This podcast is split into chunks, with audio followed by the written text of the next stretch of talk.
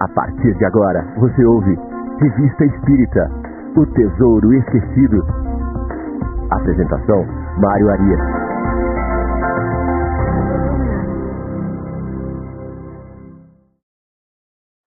Olá, amigo ouvinte da Rádio Defran. Estamos de volta com o programa Revista Espírita O Tesouro Esquecido. Hoje é sábado, dia 7 de outubro de 2023. 9 horas da manhã, estamos aqui abrindo a nossa manhã de sábado, o nosso sábado com Kardec. Então, sempre aos sábados, às 9 da manhã, o Revista Espírito Tesouro Esquecido. Logo mais às 10 horas da manhã, nós teremos o livro dos Espíritos em Destaque, hoje com a luxuosa apresentação de Ricardo Fadu. Eu estarei por lá também, fazendo jornada dupla hoje, vou até às 11 com vocês. E teremos a companhia do Adolfinho, nosso querido Adolfo Mendonça, que estará conosco também fazendo aí o livro dos Espíritos em Destaque. Depois das 11 horas, nós temos o Evangelho no Ar, né, programa capitaneado aí pelo nosso querido amigo Chico Cruz, porém hoje também com a apresentação magnífica do nosso Carlos Jimenez. Chico Cruz está viajando aí, então nós teremos lá o Carlos Jimenez, a Paula, a Lívia e mais algum convidado que, esse, que essa turma arranjar aí para o Evangelho. Então vamos hoje até o meio-dia e amanhã, no domingo, a nossa programação não para. Começa às nove da manhã com Sementeira Cristã, amanhã fazendo um tributo a Allan Kardec, né? uma vez que nós estamos aí comemorando o aniversário de Hippolyte Leon Denisard Rivai, nosso querido Allan Kardec, 3 de outubro de 1804, nasceu Allan Kardec, então esse mês de outubro a gente dedica aí para tratar, para de homenagear esse grande homem, esse grande espírito, que é o nosso mestre Dionísio. Então, o Cementeiro amanhã vai tratar disso, é, e depois nós temos às 11 horas o Evangelinho, também às 11 ao meio-dia o Evangelinho, nosso programa aí preparado para as crianças, para os nossos pequenos. Então é muita coisa aqui na Rádio de France. Fique conosco. Vamos então hoje até o meio-dia e vamos que vamos. Vamos estudar Kardec, vamos render tributo aí a esse nosso grande espírito que nos trouxe essa luz que nos encaminha para a regeneração. Programa de número 172. Estamos aqui no mês de agosto de 1861, para aqueles que estão chegando agora. Lembrando que todos os nossos programas, até o programa de número 172, começando lá do 1, estão disponíveis no nosso canal do YouTube, na Rádio de França. Programa de número 172. É, já voltamos aqui, a turma está dizendo que travou. Nós estamos aqui com o nosso chat ativo no dia de hoje, né, sábado 7 de outubro. Deixa aí o seu bom dia, vamos ver quem já chegou conosco aqui. Estamos lá com o Reinaldo de Sarandi, o primeiro a chegar às 8h56. Às 8h57, a Suzy Silva, lá de Curitiba.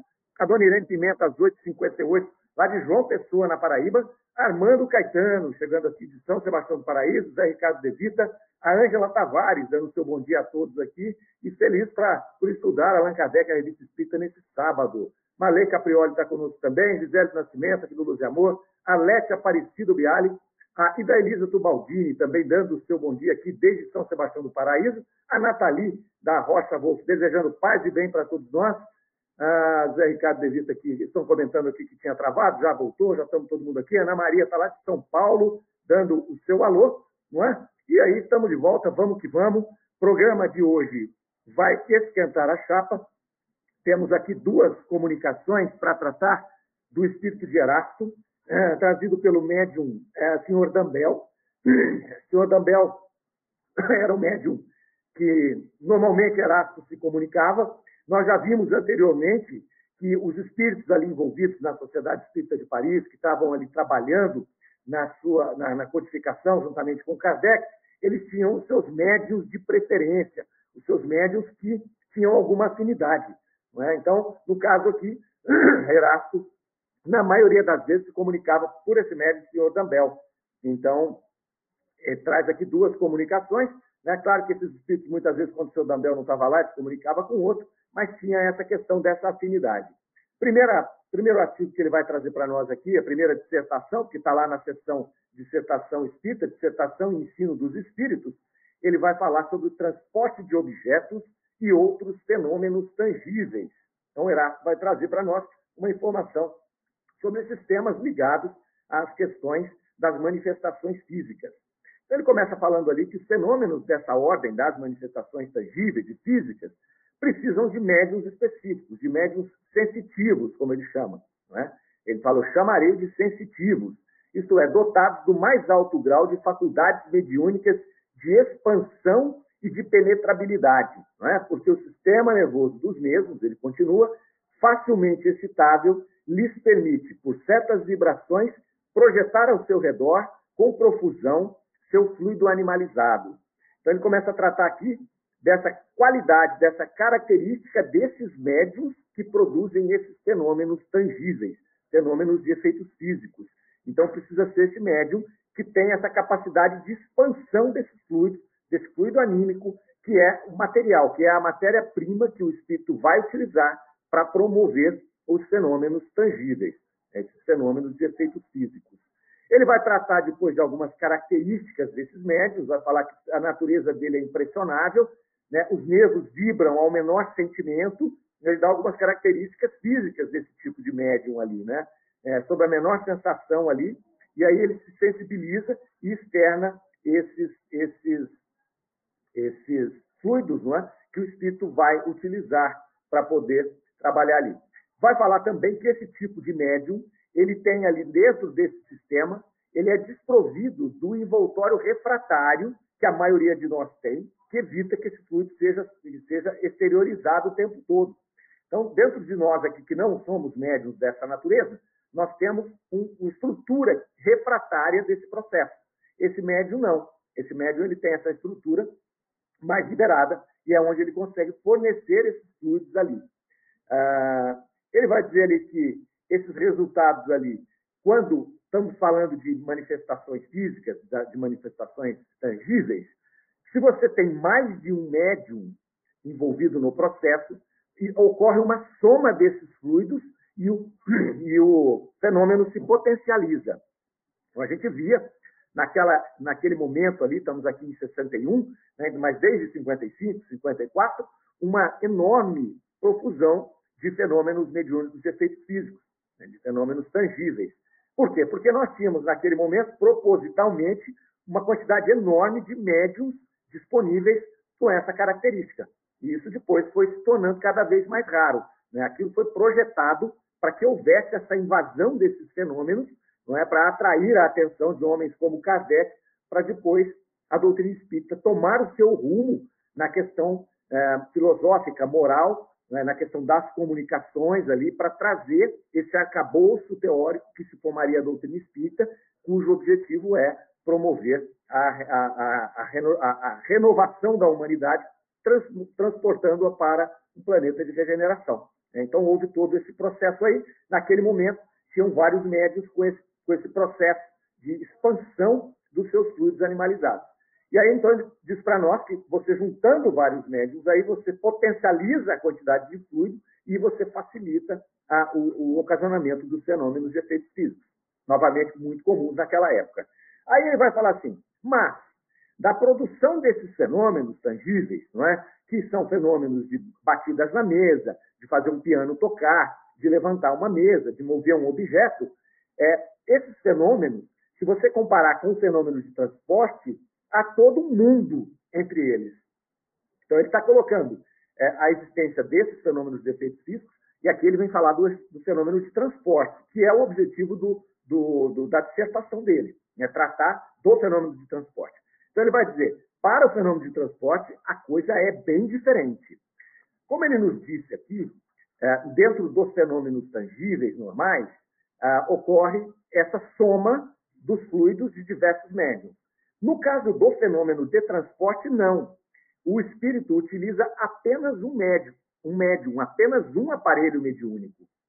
Então precisa haver ali uma grande afinidade entre o espírito e o médium que vai promover o fenômeno de transporte. Então, ele vai colocar aqui que precisa de uma concentração maior desse fluido, e esse fluido precisa estar em sintonia com os fluidos do espírito.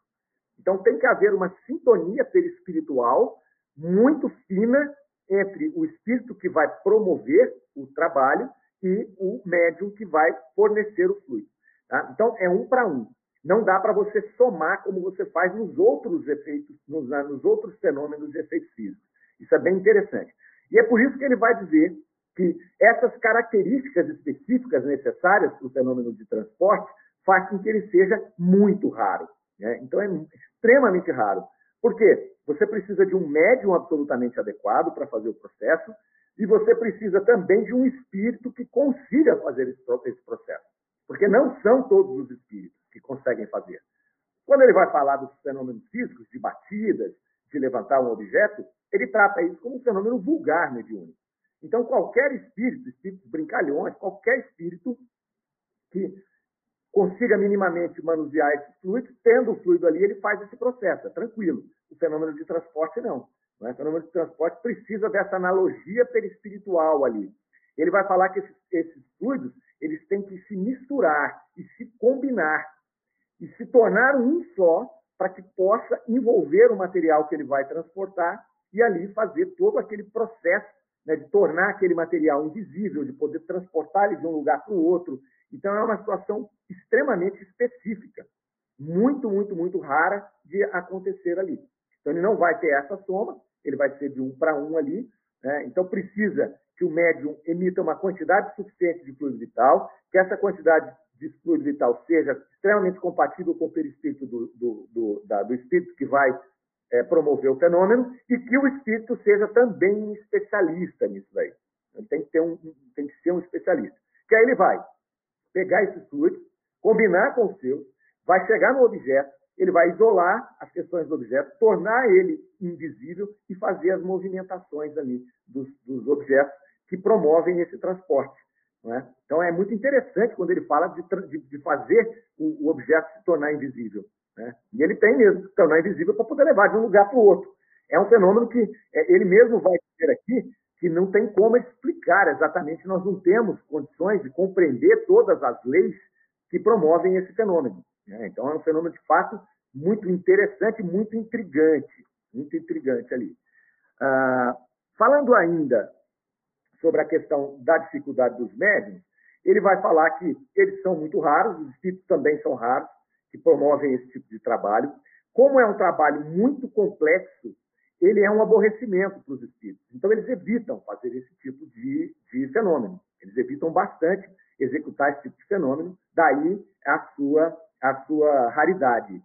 E aí ele vai falar: olha, é por isso, é por, pela complexidade desse processo, que você tem que ter um cuidado enorme né, quando o médium ele vai falar que ele consegue fazer isso a qualquer hora. Ele trata, é, a partir dessa sintonia toda que precisa, ele vai falar o seguinte: esse tipo de fenômeno de transporte, ele é, na maioria das vezes, ele é espontâneo, não dá para você promover ele é, a qualquer hora, porque você precisa de todas essas condições. Normalmente ele ocorre com apenas uma pessoa envolvida, um médium ali, espontaneamente acontece algum fenômeno, ou em assembleias menores, salvo exceções onde é, existe ali um objetivo muito claro né, de poder trazer aquilo para uma prova, para mostrar né, alguma identidade de espírito ou para mostrar o fenômeno mesmo. E ele justifica isso dizendo que essa afinidade dos, dos fluidos, que, que existe a necessidade do médium e do espírito de estar totalmente afinado nesses fluidos, ela é muito sensível. Então, qualquer elemento que ali esteja e que emita um fluido contrário, um fluido que não seja da mesma sintonia, da mesma natureza desse que está promovendo o fenômeno, ele desmonta todo o processo. Então, ele vai trazendo para nós aqui né, toda essa situação né, de complexidade desse processo do fenômeno. E no fim, o que, ele quer nos dizer? Ele quer nos dizer o seguinte: desconfie de todo médium que disser que consegue fazer esse fenômeno em qualquer momento. Né? Então vejam só que sempre é, nessa revista de agosto aqui que nós estamos trabalhando agora, chegando ao final dela, Kardec tratou muito da mediunidade. Então ele vem falando dos efeitos físicos lá da América, ele vai falando ali da questão é, da, da, da, dos médiums que se aproveitam da mediunidade para ganhar dinheiro. Então ele vem tratando desses temas o tempo todo. É, e agora ele continua né, trazendo essa mensagem de também nos leva a conhecer um pouco do processo mediúnico e nos leva a conhecer, a, a poder, a partir desse conhecimento, avaliar a questão dos médiums. Então, ele já deixa claro aqui: muito cuidado, porque não há como você premeditar esse, esse processo. Então, é um motivo de suspeita toda vez que você chega e observa alguém que está fazendo esse fenômeno acontecer com frequência, você tem que redobrar o cuidado. Né? Você tem que olhar para ver se não tem ali algum tipo de fraude, algum tipo de pré-digitação, alguma situação ali para que, que, que, que, possa estar iludindo. Então, nessa sessão, né, nessa, nesse fascículo de agosto, Kardec cuida muito disso, né, para a gente saber como funciona cada tipo de mediunidade, é, quais as dificuldades dessa mediunidade acontecer, né, como estão envolvidos os espíritos que promovem esse tipo de processo. Tudo isso para nos dar a, a argumentos e condições de avaliar esse processo mediúnico e poder, sim, identificar um médium que esteja fraudando o processo. Ele traz aqui que isso é extremamente difícil, né? e, e ele ainda faz, novamente, né, uma, uma frase muito parecida com aquela anterior que ele usou na semana passada, nós tratamos, que é aquela: é melhor negar dez verdades do que aceitar uma mentira. Ele vai trazer uma frase aqui já no final do seu, do seu, da sua dissertação, que é assim: ó, lembrai-vos, espíritas, de que se é absurdo repelir sistematicamente todos os fenômenos de além-túmulo, também não é prudente aceitá-los cegamente. Então, ele chama novamente todos os espíritas, os envolvidos nisso, para uma análise profunda do processo, sem paixão, né? sem romantismo, é, sem fanatismo. Aconteceu, aconteceu, vamos observar o processo. Por isso que nós temos que conhecer todas as facetas desse processo. Nós tivemos aqui a semana passada alguns amigos, né, o Amando Caetano, perguntando de literatura que pudesse é, ajudar na questão da mediunidade. Vejam só esse artigo. Esse artigo nos traz os detalhes aqui do que, é, do, do, do, que acontece nos bastidores ali da, da, das questões mediúnicas. Se a gente pegar a revista Espírita, nós vamos ver que tem vários artigos aí que não foram transportados para o livro dos médiuns, né? até porque o livro dos médios é escrito lá em, 64, em 62, né? me falha a memória, e depois Kardec teve mais sete, oito anos aí de produção da revista Espírita. Então nós temos muitas explicações de questões mediúnicas, inclusive de mediunidade de cura, de desobsessão, tudo na revista Espírita. Então se nós pegarmos a revista Espírita e selecionarmos os artigos que tratam da mediunidade, Fora o livro dos médiuns, que é um compêndio ali quase que integral da mediunidade, dos seus processos, da sua prática, se nós pegarmos a revista Espírita e selecionarmos isso, nós vamos ter aí uns dois ou três livros que a gente pode somar e falar, isso aqui geram livros a respeito de mediunidade. Então a gente entende que aqui é um caminho seguro. Né? Então, antes de pegar outras obras que tratam da mediunidade, temos que trabalhar bem essas aqui, refletir sobre esses temas que Kardec coloca. Aqui nós vamos ver quase todos os tipos de mediunidade. Lá no final da revista Espírita, 68, 67, ele vai tratar da mediunidade sonambúlica, né, que é coisa que ele não tinha tratado aqui, a mediunidade sonambúlica espontânea. Ele não tinha tratado ainda, não está lá no livro dos médios, ele vai fazer uma exploração disso. Né, ele vai corrigir em determinado momento lá a questão das possessões, que ele, no começo ele falava não há processo, depois ele fala nós estávamos enganados, no caso quando ele avalia lá um, um, um, caso de possessão da senhorita Julie. Então, Kardec coloca tudo aqui a respeito da mediunidade das suas experiências. Então, esse aqui é um caminho muito seguro.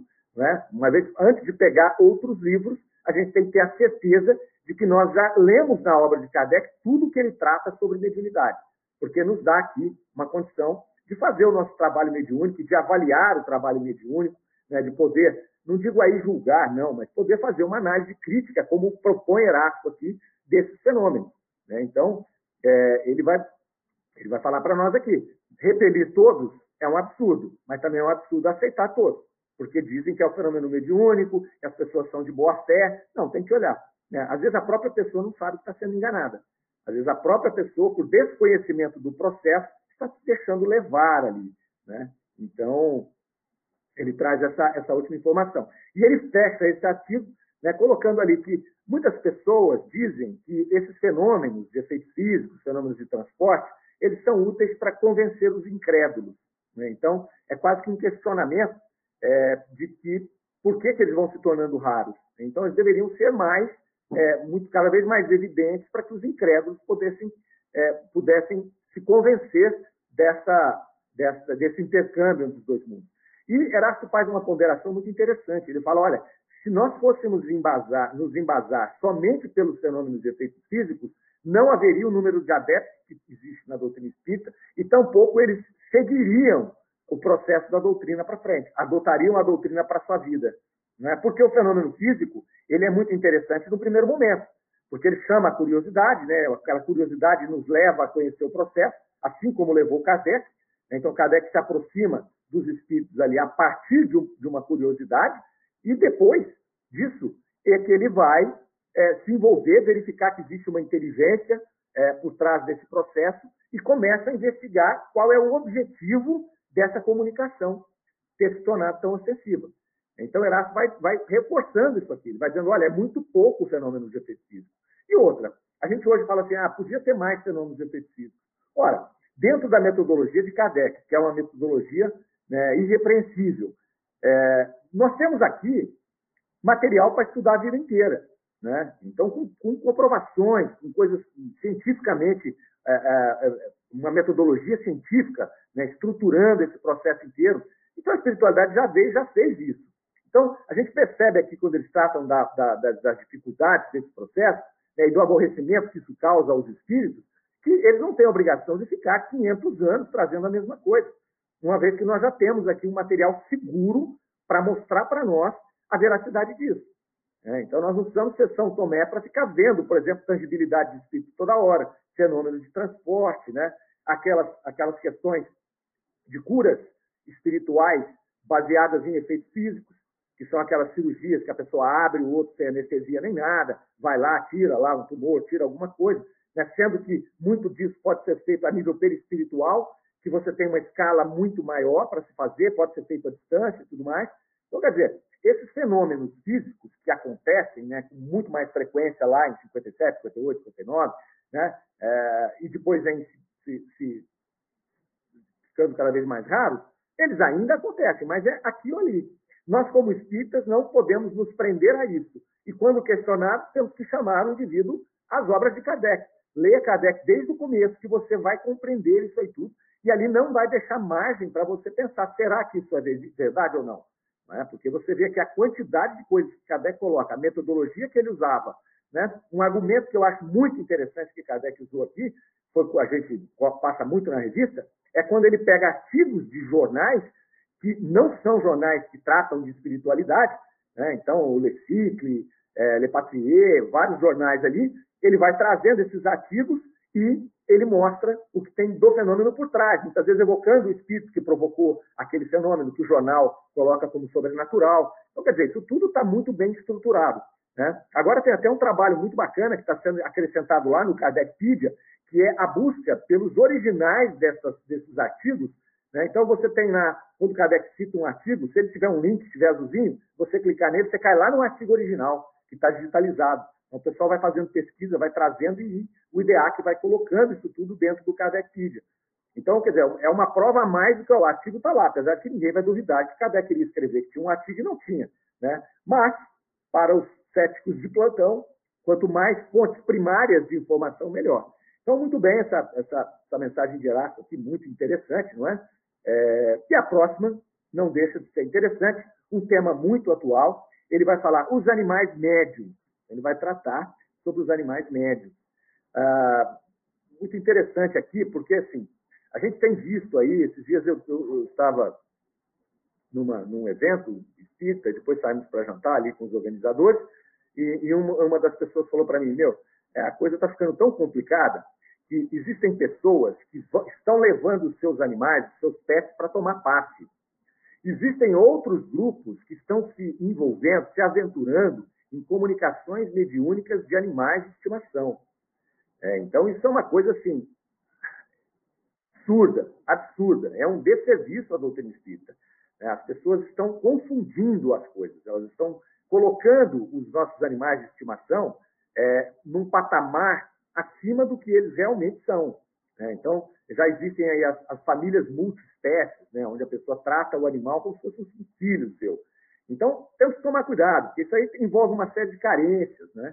Então, a pessoa tem carência, a pessoa às vezes não tem filhos, ou então está no momento de carência e ela adota um animal e começa a tratá-lo como um filho. Tudo bem com relação ao carinho que você dedica a esse animal, né? a, a, relação que você tem com ele, que você cria com ele ali, é tudo bem, não há nada contra isso. Não é? O cuidado é você começar a tentar equipará-lo com o ser humano. Imaginar que ele é inteligente. Eu já ouvi pessoas falando assim: não, esse animal é mais inteligente do que eu. Esse animal é mais inteligente que algumas pessoas. Não, ele não é mais inteligente que algumas pessoas. Ele não é.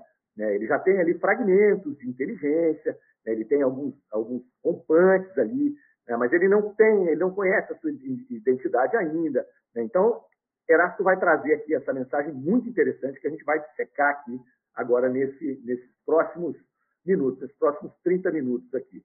Vamos ver o que, que a turma está colocando aqui. A Elisângela de Paula chegou lá às 9h05 dando seu bom dia. A Miriam Farias também, de Balneário Rincão. Espiritismo Sul também dando seu bom dia. Karen Akari chegou conosco. Fátima Pradella. A Shirley Siqueira, de Poços de Caldas. Armando Caetano. A mediunidade de transporte sem programação seria confiável? Exemplo, Jorge Alahá contou a chave do carro da esposa dele sumiu. Né? Então, ah, ele continua lá. No trabalho dela, voltou de táxi a chegar em casa, a chave estava pendurada no lugar de sempre. Olha, isso pode ter acontecido.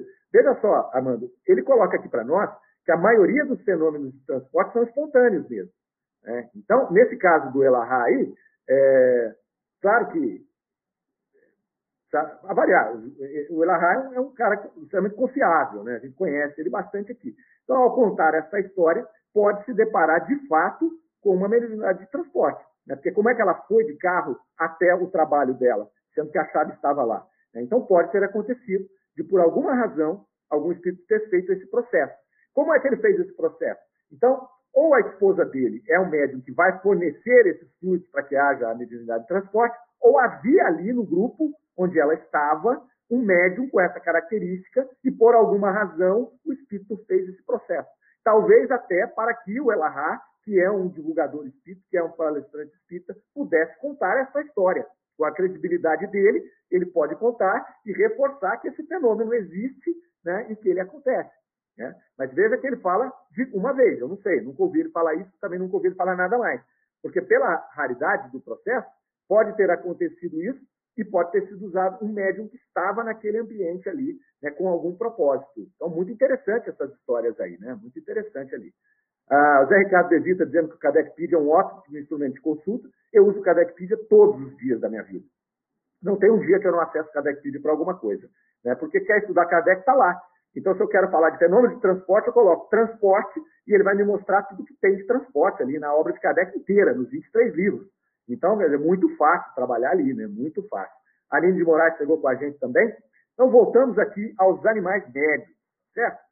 É, Erasto começa assim, olha, eu abordo hoje o problema da mediunidade dos animais, levantando, sustentado, é, levantado e sustentado por um dos mais fervorosos adeptos, em virtude do axioma que quem pode mais, pode menos.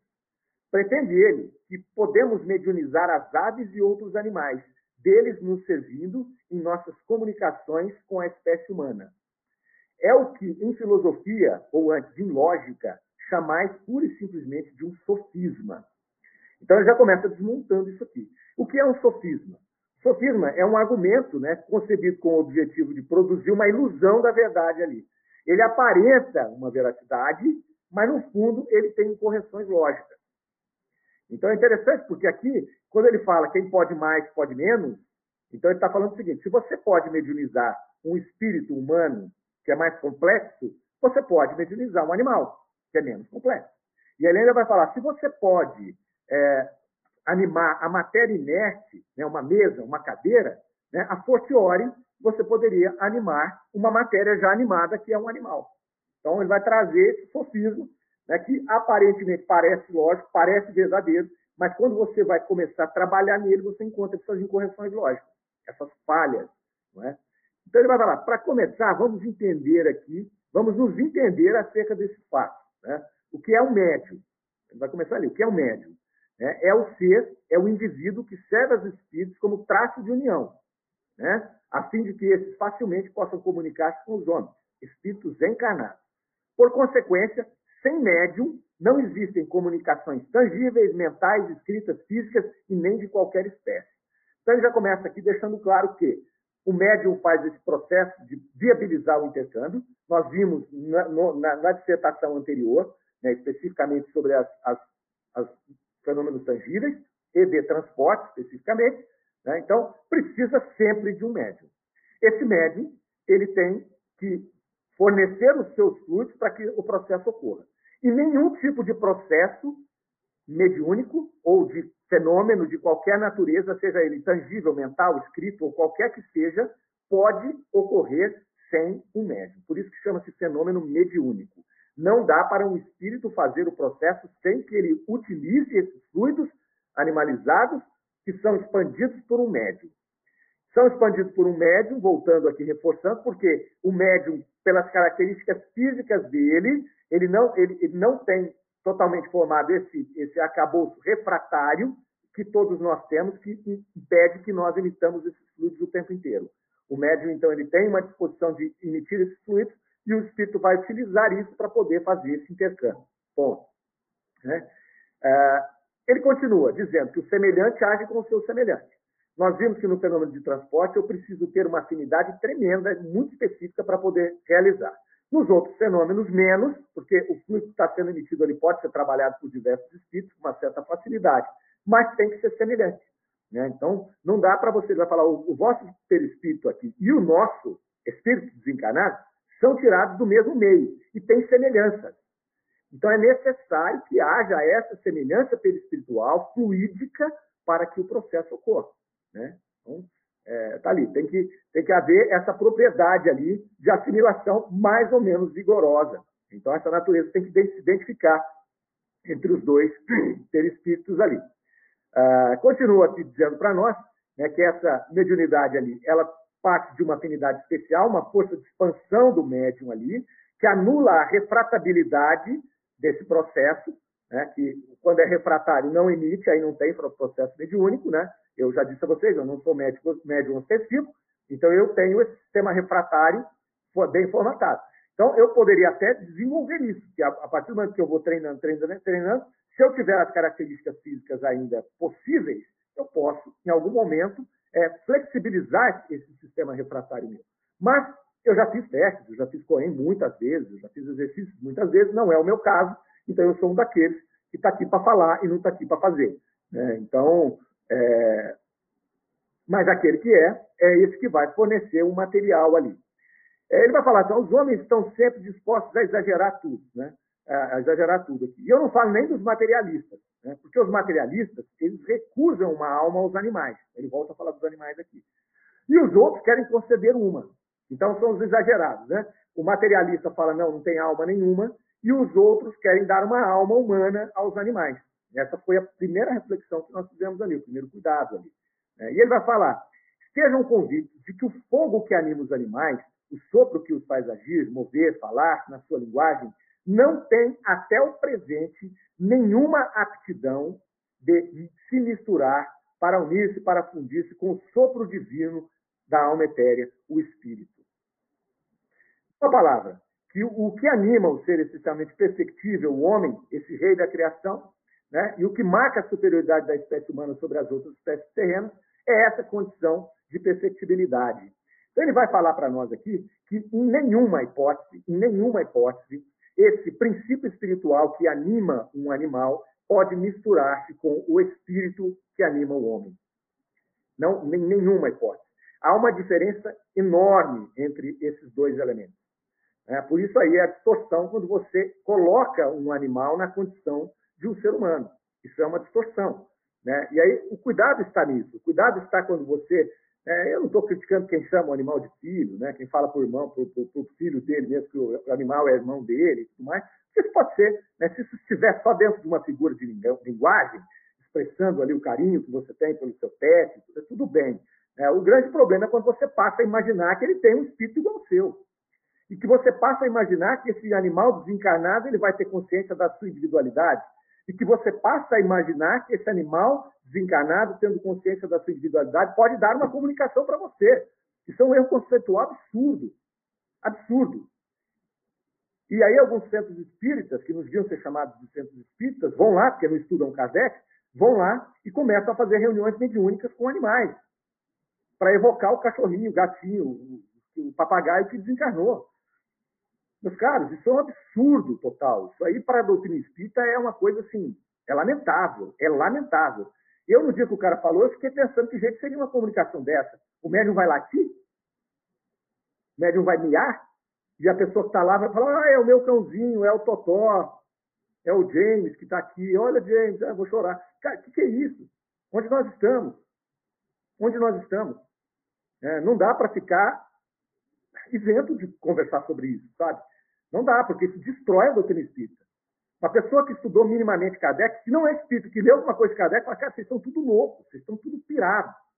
Não é? Então, primeiro, não dá para compatibilizar esses dois espíritos.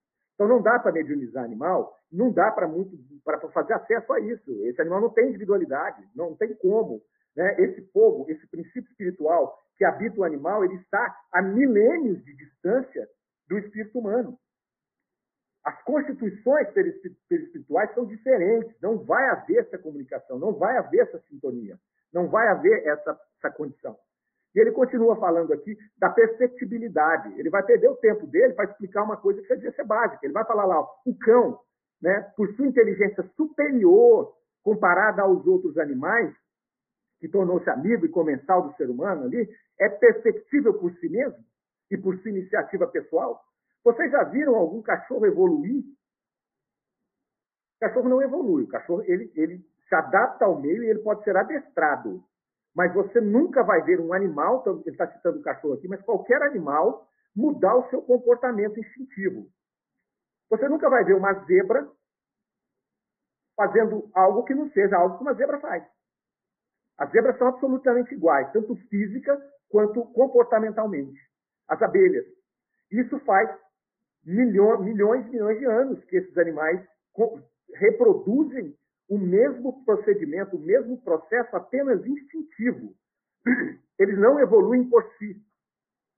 Enquanto que o ser humano, ele vai trazer para nós aqui, se você tentar pegar o ser humano lá da, da, da, da, da época das cavernas, construindo as suas primeiras tendas, os seus primeiros assentamentos, né, é, as suas primeiras ferramentas, e tentar comparar com 500 anos depois, você não tem termos de comparação. A perceptibilidade, a evolução que esse espírito conseguiu fazer.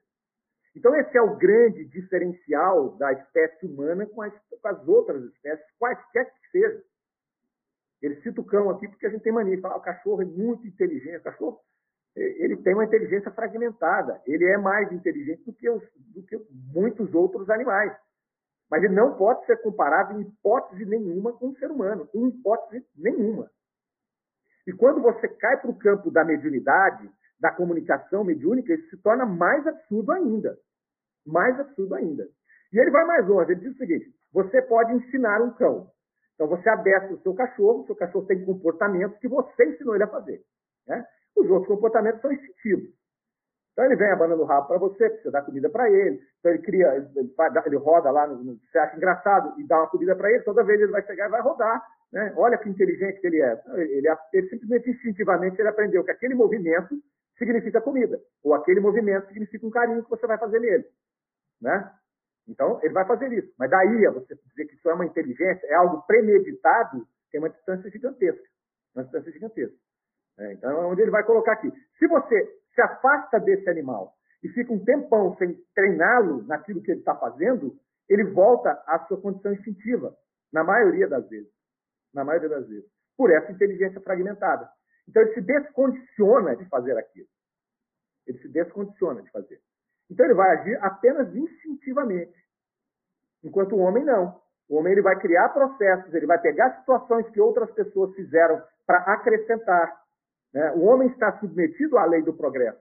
E a lei do progresso ela é uma faculdade, ela é, ela é uma, uma disposição dos espíritos encarnados, na condição humana.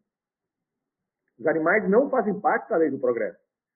Eles são adestrados, eles passam aqui por experiências absolutamente instintivas, né, que vão ajudar esse princípio espiritual a ir coletando experiências ali, né? E a, no seu desencarne ele não tem consciência de quem ele era e ele já reencarna muito rapidamente ali, sem essa consciência, de maneira compulsória. O animal jamais vai escolher vir na, na mesma família em que ele tinha. Ele não tem essa condição de escolha. Pode até aquele princípio espiritual ser conduzido junto daqueles espíritos que ali estavam. Isso eu digo pode, eu não li isso em lugar nenhum. Não está escrito isso na obra de Kardec. Mas não é uma impossibilidade sob o meu ponto de vista mas isso seria feito por terceiros, por espíritos encarregados desse tipo de situação. Pouquíssimo provável, porque esse princípio espiritual não tem, ele não tem é, é, condição nenhuma de identificar a sua identidade. Então, para que você vai ligar ele a um espírito encarnado? Não faz muito sentido. não é? Porque a hora que ele voltar, ele vai voltar com os instintos, você vai ter que treinar ele de novo. Então, tanto faz, pode ser esse, pode ser aquele, né? Não, não, não há tanta diferença aí. Vamos ver o que a turma está dizendo aqui. A Fátima, Fátima Pradella. O animal tem um raciocínio, porém é fragmentado as suas necessidades. Exatamente. Zé Ricardo de Vitia, a Kardecpedia e não Kardecpedia, né? Cosimar repetiu o nome do aplicativo e você insistiu em Kardecpedia. Não leve a mal.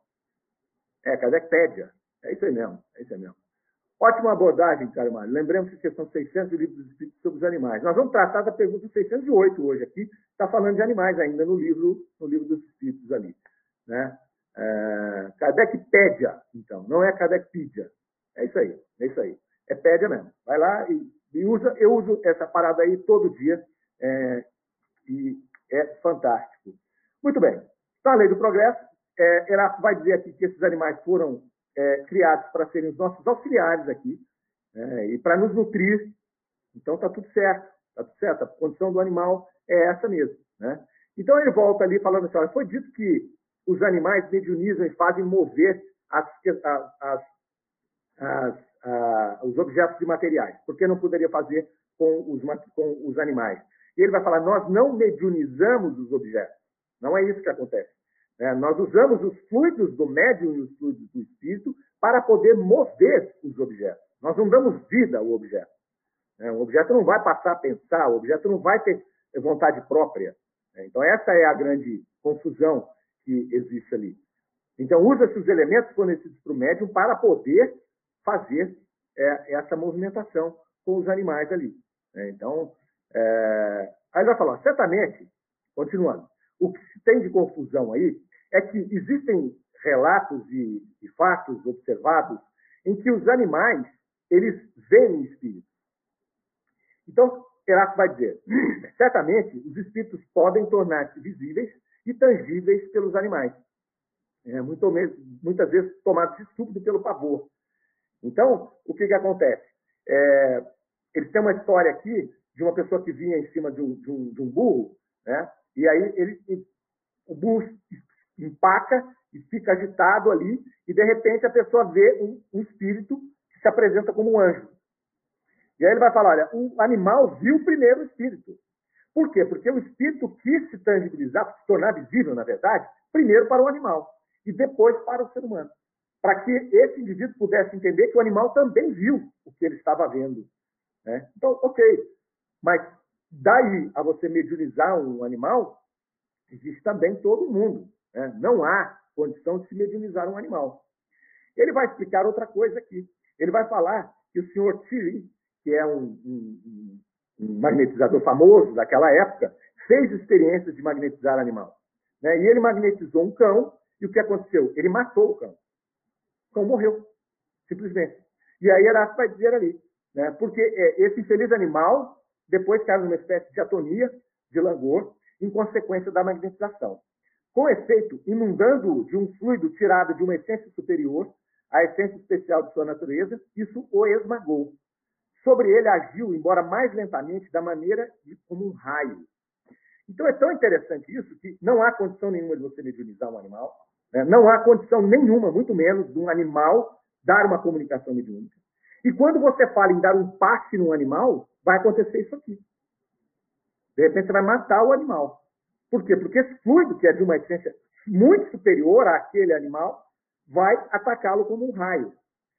Então, é um absurdo total o indivíduo levar um pet para tomar um passe no centro espírita. É um absurdo total. Não faz sentido nenhum. Não faz sentido nenhum isso aí. Porque você está agredindo o animal com um fluido magnético, né? magnético animal, espiritual ou misto, que vai ferir o animal, porque é de uma essência muito diferente da dele. Ele vai nos deixar claramente essa, essa situação aqui, para que a gente é, reflita sobre ela. Né?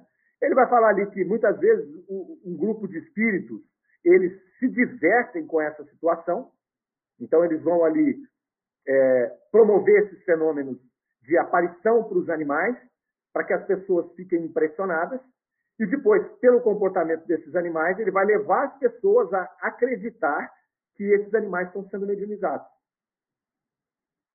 Então, ele chama atenção novamente aqui para o cuidado que tem que ter pelo conhecimento que a gente tem que ter das coisas, né? para colocar cada coisa no seu lugar. O que é um espírito humano, o que é um princípio espiritual que, que está ali se manifestando em um animal, qual é a diferença deles, como se comporta a inteligência de um, como se comporta a inteligência de outro. Né? Animais, novamente, com uma inteligência fracionada, uma inteligência ali que é, não vai conseguir recordações, não vai conseguir compor a sua individualidade como nós. Um animal que ao desencarnar não sabe quem ele é. Um animal que ao desencarnar jamais vai poder olhar suas experiências anteriores, posto que ele ainda não tem as questões de livre-arbítrio, de perfectibilidade, ele não tem nada disso, ele não tem essa identidade ainda. Sequer os animais, né, e aí nós vamos ver no livro dos Espíritos, não há nem a possibilidade, em, em, qualquer hipótese, de um animal sair da condição de animal no planeta Terra e já mudar a sua condição para um espírito humano. Os espíritos vão mostrar que existem várias etapas desse princípio espiritual, de trabalho no campo do, do plano espiritual, até que ele chegue a se tornar esse princípio espiritual, ter condições de passar a um espírito na condição humana primária ainda. Então, muito provavelmente, esse animal vai ter que viver experiências em outros planetas mais evoluídos. E aí, se a gente for olhar aqui na revista Espírita, nós, e lá também na, na, no livro dos Espíritos ele faz uma referência a isso, se nós vamos olhar a, as descrições dos mundos mais felizes, dos mundos mais adiantados, onde ele cita, por exemplo, Júpiter ali, e aí sem fazer a referência ao planeta Júpiter, mas ele está dando uma descrição de um mundo mais evoluído, ele vai mostrar, inclusive nos desenhos tem lá de animais parecidos com o que nós chamamos de sátiros aqui da, da literatura, da, da, da, mitologia, que são animais, que são seres meio animais e meio humanos ali.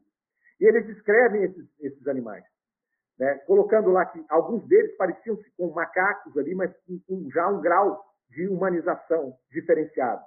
Muito mais parecido com o nosso homem das cavernas do que com o macaco que a gente conversa, que a gente conhece hoje. Né? Então, muito cuidado para não imaginar que assim, o macaco é muito inteligente. O macaco já consegue até resolver alguns problemas. Então, esse macaco, ao desencarnar, ele pode reencarnar como um ser humano, ainda que primitivo. Não, não pode. Já tem um mundo de modificações a ser feita nesse princípio espiritual. Nós não temos essa referência, nós não temos essa condição nenhuma de esse processo acontecer aqui dentro do nosso meio. Esse princípio espiritual provavelmente vai ter outras experiências de mundos muito mais evoluídos em que ele vai desenvolver outras habilidades para, em algum momento lá na frente, e aí fica uma incógnita, porque ninguém explica qual é o momento em que esse princípio espiritual se torna um espírito né, que vai habitar um, um, um ser humano. Né? Ah, a Fátima Pradella lá, ó, também acho, né? Pessoas que me pedem para aplicar reiki em animal, explico que não dá, porém não convence. Não convence, mas não aplica. Né? Não aplica. Não aplica reiki, não dá passe. Se a pessoa não entender, não entendeu. Aí eu vou procurar outro centro que aplique. Procure. Né? Não dá para gente que, que, que, que estuda a doutrina espírita fazer isso. Nós não podemos fazer isso. Ah, mas a pessoa estava tão desesperada porque o animalzinho estava. Tem que explicar para ela, velho. Não é caridade você fazer algo que é contrário à, à doutrina que você processa. Não, isso não é caridade, isso é ingenuidade. E se a pessoa quer continuar sendo ingênua, ela que continue. Não é? Mas, infelizmente, não dá. Não tem como a gente amaciar isso, tá? Não tem como. Aí foi lá, eu dei o reiki, e aí eu, eu fiz devagarzinho para não ferir o animal. Cara, não, não, não faça, não faça. Não faça porque isso tem uma bola de neve. Vai chegar no ponto de ter comunicação mediúnica de animal, cara. E aí você quer acabar com a doutrina espírita mesmo, né? Se as pessoas já riem da gente, porque falam que vocês ficam se dedicando a coisa que vocês não entendem, que vocês não veem, que não acontece nada, você imagina se a gente chega num lugar e fala, não, está tendo uma reunião mediúnica e o meu cachorro se comunicou. Ah, por favor. Né? Vamos facilitar a vida de Kardec aí, né? Não, como é que nós vamos fazer? Olha, Manto Caetano, olha que interessante. A minha esposa é reikiana. Ao aplicar reiki no nosso cão, mesmo se sentiu muito incomodado. Imagina magnetizar. Tudo a ver com o que você disse. É. Não, não dá para fazer, gente. Né? Não dá para fazer. Foi a primeira vez e a última vez que ela aplicou. É isso aí. E quando a gente conhece, estuda aqui mais, você vai, além de você não aplicar, você vai falar, não façam isso. Né? Não façam isso. Porque vai matar o, o tal do cachorro. Aí Kardec faz aqui uma observação no final, né, falando que essa discussão já tinha acontecido também na Sociedade Espírita de Paris ali, e Kardec, como sempre, já tinha observado experiências que estavam sendo feitas com animais. Então ele foi lá visitar um povo que tinha, dizia que, que, que tinha umas aves que eram, eram médicos. Então as aves tinham comportamentos ali no momento que começava a reunião. E aí Kardec fala assim, olha, o que acontece ali, que eu, que eu vi nesse processo, tem muitas situações ali que remetem à prestidigitação, à fraude. O que chama atenção aqui foi a paciência e a habilidade dos indivíduos em treinar, em doutrinar aqueles animais. Eles foram animais amestrados, né? É, eles foram ali, preparados, treinados para fazer aqueles movimentos no momento em que a reunião começava. Então, não dá mais detalhes aqui, mas a gente imagina que era uma reunião mediúnica que os animais tinham um comportamento ali na hora que começavam e a pessoa, ah, o espírito está se comunicando. Então, Kardec observou aquilo uma, duas, três vezes. O que, que ele viu? Ele viu que não tinha inteligência por trás. Isso aí eu estou falando, tá? Não foi Kardec que falou, não. Mas é, a gente imaginando o modus operandi de Kardec, a gente pode, pode entender isso. Eu vou lá, eu vejo aquela ave fazendo aquele movimento. Amanhã eu vou lá, ela faz o mesmo movimento. Ou depois da manhã ela faz um outro movimento. Mas aí, se eu acompanhar essa ave seis meses, eu vou ver que ela tem três tipos de movimentos que ela faz. Não tem espírito ali, não tem inteligência ali. É, o que tem é um animal adestrado, é, muito bem adestrado, que faz três ou quatro tipos de movimentos diferentes, conforme o comando que é dado a ele, ou o estímulo que é dado a ele, seja de alimento, seja do que for, né? e que as pessoas que não se aprofundam no processo veem, ah, realmente, olha aqui, o animal está mediunizado nessa sessão. Né? Por isso precisa ter um, um, um trabalho contínuo, um trabalho metodológico para observar. É o que nós falávamos das comunicações mediúnicas na semana passada. Então, você começa a acompanhar um médio, um mês, dois meses, três meses, quatro meses, cinco meses, seis, o procedimento é exatamente o mesmo, as mensagens são as mesmas, você tem que dizer, amigo, não está dando para fazer a comunicação. Né? Pode até ter um espírito aí, mas não está funcionando. Então vamos mexer, vamos ver o que está acontecendo. Era isso que Kardec fazia. Né? Então, do mesmo jeito que não dá para dar o, o reiki ou o passe ou magnetizar um animal porque o amigo está sofrendo, né, para ser caridoso, né, também não dá para ser caridoso com um médium que não é médium ou que não está conseguindo trabalhar e não chamar ele para estudar de novo, né, ou não colocar ele no lugar certo na reunião. Olha, desculpa, você não é um médium psicofônico, vamos fazer o seguinte: você vai ser um médium de sustentação. Você vai aplicar passos, você vai desenvolver outras habilidades. Né?